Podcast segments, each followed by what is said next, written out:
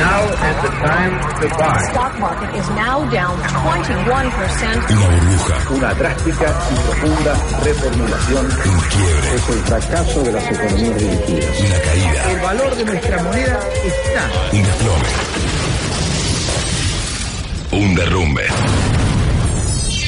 Crack. Cuando la economía crack, se va a la mierda. Porque en un momento hace crack.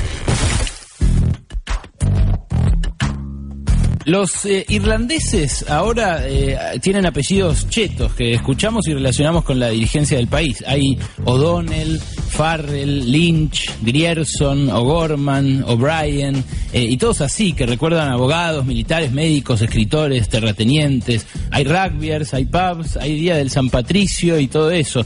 Eh, pero sus abuelos, los abuelos de los irlandeses, llegaron con una mano atrás y otra adelante como la mayoría de nuestros abuelos, pero en realidad llegaron peor que nuestros abuelos moilles, nuestros abuelos tanos, nuestras abuelas gallegas o vascas. Se morían de hambre literalmente. Hambre del que hace doler la panza, del que enferma, del que todavía se ve acá en las villas, eh, a pesar de que la Argentina produce alimento para 10 veces nuestra población. La crisis que vamos a surfear hoy es la peor crisis agrícola del mundo moderno, la hambruna irlandesa, la peste de la papa o la gran hambruna a secas, una crisis que muchos adjudican a un hongo, pero que en realidad fue la primera gran crueldad del capitalismo. Y al final de esta historia, además, vas a escuchar eh, a unos irlandeses antiimperialistas que bancan al almirante Brown y hasta le hicieron un himno que reclama por las Malvinas en inglés. Eh, volemos 160 años para atrás y viajemos al extremo oeste de Europa. Durante dos siglos los irlandeses habían sido víctima de un verdadero apartheid en su propia tierra. Tenían prohibido ir a la escuela, votar, comprar grandes tierras, vivir en una ciudad o a menos de 8 kilómetros de una ciudad, ocupar cargos públicos o entrar a un gremio de oficios. Sobrevivían como uno de los pueblos más atrasados de Europa. Una frazada en un lugar que hace frío era considerada un lujo y pese a la miseria que había, la cantidad de campesinos pobres no paraba de crecer. ¿Por qué? Justamente gracias a la papa. La papa que llegó de América fue una bendición para todas las zonas pobres de Europa. En Irlanda era la base de la dieta y gracias a su proteína la población se multiplicó por cuatro entre 1700 y 1850, de 2 a 8 millones de personas. Los ingleses al lado estaban haciendo la revolución industrial. Todos sus campesinos migraban a Londres, a Liverpool o a otras ciudades para trabajar en las primeras fábricas con esas jornadas chaplinescas de 14, 16 horas eh, y necesitaban morfar, igual que ahora pasa con China. Eh, ¿Qué solución encontró el imperio? Importar todo el trigo de Irlanda, que mantenían ocupada, y dejar que los irlandeses se arreglaran con la papa y otros cultivos de su huerta. La crisis estalló con un hongo de gran puntería que afectaba solamente a la papa y dejaba intacto al trigo. Y por eso los ingleses todavía hoy sostienen que la hambruna fue un desastre natural. Pero claro, los irlandeses no podían comprar el trigo eh, que ellos mismos hacían porque era carísimo. Y tampoco podían ponerle retenciones ni prohibir la exportación porque eran una colonia. La regla más implacable que imponía el imperio era el libre comercio. Por eso Marx, contemporáneo de esta crisis, escribió en aquel momento que lo que mataba no era el hongo, era la corona. Y vaya si mató la hambruna. Un millón de muertos de hambre, otro millón y medio de emigrados, 500.000 desalojados de sus campos. En menos de una década, entre 1840 y 1850, Irlanda perdió un cuarto de su población. Y mientras las papas se pudrían, los terratenientes ingleses les seguían cobrando el alquiler a los campesinos irlandeses. Después de las primeras muertes, la corona dijo que los terratenientes tenían que ayudar a sus campesinos. ¿Qué consiguió?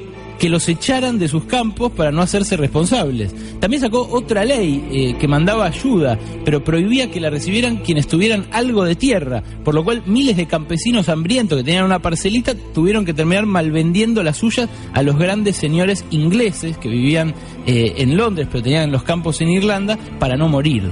El administrador británico de la asistencia de ese momento, Sir Charles Trevelyan, dijo que todo era una calamidad mandada por Dios para enseñar a los irlandeses una lección. Notable teología del genocidio. La isla de Irlanda, que todavía tiene una porción bajo control británico, ¿sabes cuándo recuperó su población prehambruna? En 2011, hace tres años. Sí, hace tres años, y tardó 160. Ahora Irlanda es un país desarrollado, industrial, eh, bancario, eh, aunque de vuelta entró en crisis eh, con el crack financiero de 2008. pero Eric Hobsbawm, el mejor historiador del siglo XX, dice que el problema fue la reacción irlandesa al dominio colonial, que fue nacionalista y no socialista, pero eso es otro debate. Eh, para cerrar hoy eh, vamos a eh, escuchar un poquito de música. Vamos a escuchar un minuto de un himno de los Wolf Tones, un coro folclórico irlandés que reclama bizarramente en inglés por las Islas Malvinas Argentinas, dice las Malvinas Argentinas, y habla de William Brown, para nosotros el almirante, eh, que no vivió la hambruna en Irlanda porque se había venido acá antes, eh, pero que hizo que sus compatriotas hambrientos fueran mucho mejor recibidos acá en el Río de la Plata. Eh, de escuchar la letra si sabes inglés y si no, si podés buscarlo en YouTube subtitulado porque esto en serio te pone la piel de gallina.